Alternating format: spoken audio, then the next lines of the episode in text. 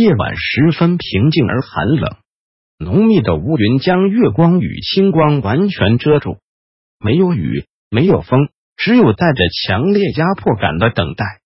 罗拉娜觉得天地仿佛都竖起耳朵，疲倦的守候着。在他身后的精灵们，在自己所编织的仇恨和恐惧中沉睡着。罗拉娜的思绪随之漂移，不知道他们的梦中会有什么可怕的怪兽。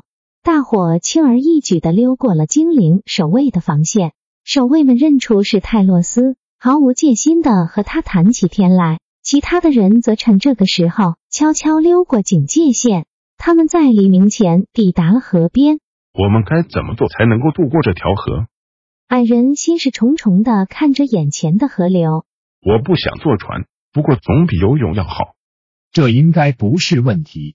泰洛斯转向罗拉娜说：“可以问问你的小朋友。”他对着西优瓦拉点点头。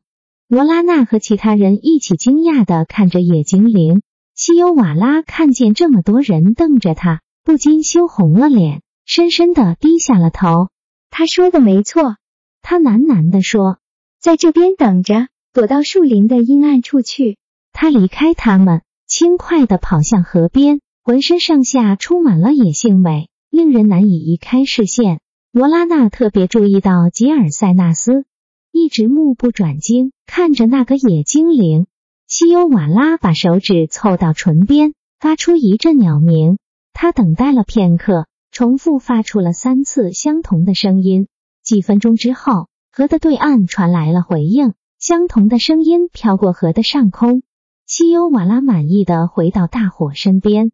罗拉娜注意到，虽然他和泰洛斯说着话，但眼睛却不时看向一旁的吉尔塞纳斯。一发现吉尔塞纳斯也在注视着他，女孩便红着脸，连忙转头看着泰洛斯。卡加萨加隆，他连忙对泰洛斯说道：“我的同胞们已经来了，但你得跟我一起去解释目前的情形。”罗拉娜可以在月光下。清楚的看见西优瓦拉那双蓝色的大眼睛瞟向史东和德瑞克，野精灵微微摇摇头。我们把这些人类带进他们的领土，他们会不高兴的，更别提这些精灵了。他以满怀着歉意的眼神看着罗拉娜和吉尔塞纳斯。我会向他们解释的。泰罗斯说。他比着河的对岸，他们来了。罗拉娜看到两个黑影渡过了深蓝色的河川，他立时醒悟到卡冈纳斯提精灵定然无时无刻的监视着他们。他们片刻间就分辨出了西优瓦拉的信号。对一个奴隶来说，有这样的自由是极不寻常的。既然逃跑是一件如此容易的事，为什么西优瓦拉还要继续留在西瓦纳斯提精灵那边？没道理，除非。除非他根本就不打算要逃跑。卡加萨加龙是什么意思？他突然问泰洛斯。拥有银币的男人。泰洛斯笑着回答。他们似乎很信任你。是的，我告诉过你，我曾花了很多时间四处游荡。其实这样说也不太对劲。这么说吧，我大部分的时间都和卡冈纳斯提精灵待在一起。铁匠黝黑的脸上双眉紧锁。希望我这样讲没有冒犯到你，但是小姐，你恐怕不清楚你的同胞们让这些精灵们的日子多么难熬。赶走或是抓走他们的猎物，用金银、钢铁及珠宝来诱惑他们的年轻人。泰洛斯愤怒的叹口气。我已经尽力了，我教导他们如何铸造狩猎的武器和工具。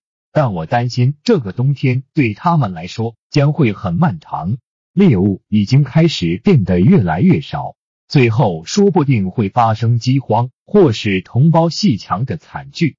也许如果我留下来，罗拉娜喃喃道，我可以帮上忙。他立时发觉这种想法有多么的不切实际，他能做什么？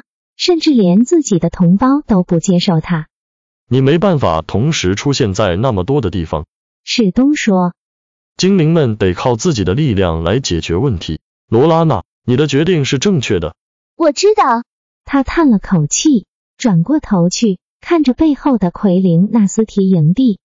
其实我跟他们没什么不同，史东。他颤抖着说：“我沉迷于围绕着我旋转的美丽小世界，一直以为自己就是宇宙的中心。我跟着坦尼斯逃跑的原因，是因为我认为我一定可以让他爱上我。他为什么不会？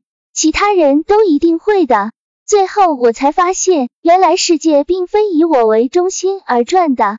我会变得如何与他毫不相关。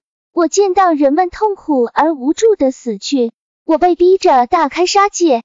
他低头看着自己的双手，不然就得死在别人的手中。我也看见所谓的真爱，和风和金月的爱，那种愿意为对方牺牲一切的爱。我明白了自己的微不足道。现在我的同胞又用这样的态度对待我，我以前总觉得他们完美无缺，但此刻我才体会到坦尼斯当时的心境，而这也是他离开的原因。卡冈纳斯提精灵的小船抵达了河的这边，西尤瓦拉和泰洛斯前去向划船的精灵解释。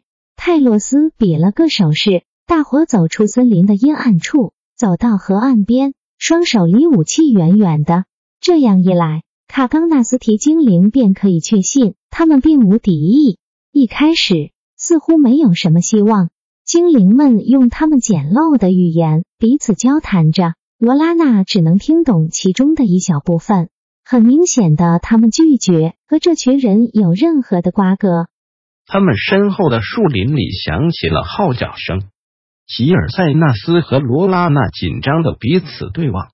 泰洛斯回头，以他银色的手指指着背后的那群人，另一只手比着自己的胸膛，以自己的生命为他们担保。号角声又再度响起，西尤瓦拉也为大伙担保。卡冈纳斯提精灵们终于无可奈何的同意，大伙立刻奔进水中。每个人都知道，他们的逃亡已经被发现了，追兵想必已经出发搜索了。一个接一个的，他们小心的踏进空树干所雕成的克南小船。除了弗林特之外，每个人都走了上去。老矮人无奈的摇着头，趴在地上不肯动弹，用矮人语喃喃自语。史东看着弗林特，担心水晶湖畔所发生的惨剧再度发生。幸好有泰索和夫在，坎德人拼命逗弄他。才半哄半托的将他从地上拉起来。我们会让你变成老练的水手的，坎德人愉悦的说，一边用胡帕克杖不停的戳着老矮人。你们才不会！不要再用那东西刺我的背！矮人大吼。他走到水边，停下脚步，紧张的玩弄他手上的一块木头。坎德人一跃跳进小船中，脸上露出期待的神情，伸出双手准备迎接矮人。快点，弗林特，快跳进船里面！泰洛斯命令。先告诉我一件事。矮人吞咽着口水。他们为什么要叫这条河死者之河？你很快就会知道了。泰洛斯嘟哝着，他伸出壮硕的黑手，把矮人像一袋马铃薯般的丢进座位里。开船！铁匠告诉野精灵，后者早就做好了准备。他的木桨已深深的吃入水中，木质的小船很快就顺着水流往下飘，向着西方前进。长满树木的河岸飞也似的向后退，大伙瑟缩在船底，因为扑面的冷风让他们几乎无法招架。他们在奎灵纳斯提管辖的南方岸边看不到任何的生机，但罗拉娜可以看见北方岸边有着不停出没的身影。他立刻明白。卡冈纳斯提精灵并不像表面上看起来那么样的天真，他们毫不懈怠地监视着他们的表亲。他不禁开始怀疑，到底有多少伪装成奴隶的卡冈纳斯提精灵其实是间谍？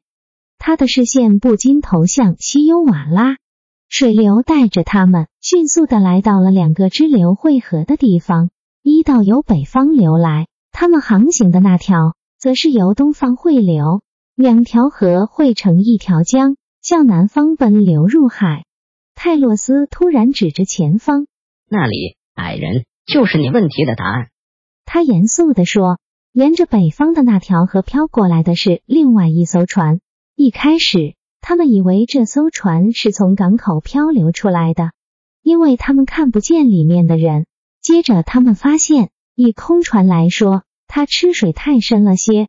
野精灵将船驾驶到比较浅的河岸边，让他们平稳的停着，低头默默的祝祷。罗拉娜明白了，一艘丧礼船。他喃喃的说：“是的。”泰洛斯怀着哀戚的眼神说着。小船继续的向前飘，水流把它带进大火。他们可以看见里面有一个年轻的野精灵。从简陋的皮质护甲来看，应该是个战士。他交叠在胸前，冰冷的双手紧握着一柄铁剑，一把弓和一带剑放在他身边。他的眼睛紧闭着，陷入了永远不会醒来的沉睡中。现在你们知道为什么这里叫做东萨拉里安。死者之河了吧？西尤瓦拉用他低沉悦耳的声音说：“几世纪以来，我的同胞都将逝者的遗体送回大海，送回我们出生的地方。这也是卡冈纳斯提和我们的表亲们起冲突的原因。”他的视线转向吉尔塞纳斯：“你的同胞觉得这是对河川的一种侮辱，强迫我们停止这种习俗。总有一天。”漂在这河上的尸体将会是奎林纳斯提或是希瓦纳斯提精灵的尸体，身上插着卡冈纳斯提精灵的剑。泰洛斯预言，然后就会是全面的战争。我想，所有的精灵马上就有更要命的敌人要应付。史东摇着头说：“你们看。”他指着战士的脚下的盾牌，那是他所曾面对的敌人拥有的护具。罗拉娜认出上面可憎的符号，不禁倒抽一口凉气。龙人逆着东萨拉里安的旅程十分漫长且艰苦，因为河流十分湍急，甚至连泰斯都得拿支桨来帮忙划船。但他一不小心就把桨掉到河中，为了捡回来，又差点一头掉进去。德瑞克抓住他的皮带，用力的把他扯回来。卡冈纳斯提精灵则用手势告诉他们。如果他再惹麻烦，就要把他丢下去。泰索和夫很快就感到厌烦，看着船外奔流的河水，他想要看看河里的鱼。嗯，怎么搞的？坎德人突然说着，将他伸出的小手探进河中。本集就为您播讲到这，我们下集再见。